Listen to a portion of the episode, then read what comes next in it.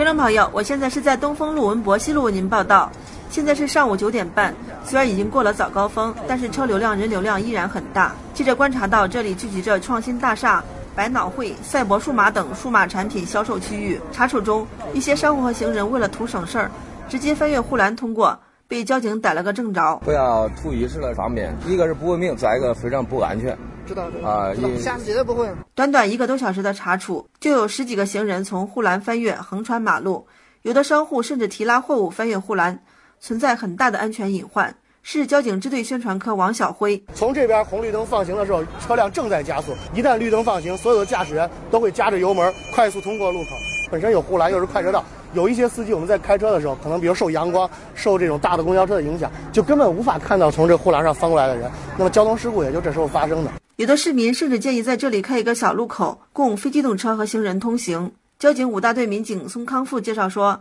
原来这里有一个供非机动车和行人通行的小路口。经过一段实践之后，发现此举并不可行。每到高峰期，这个地方是一个很常规的一个堵点，就是因为中间开了这个口，从东能够导致花园路的交通拥堵，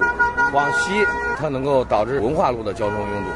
他呼吁广大市民通过我们的自身的努力，还有每个交通参与者的努力，我们共同建设一个文明出行的交通环境。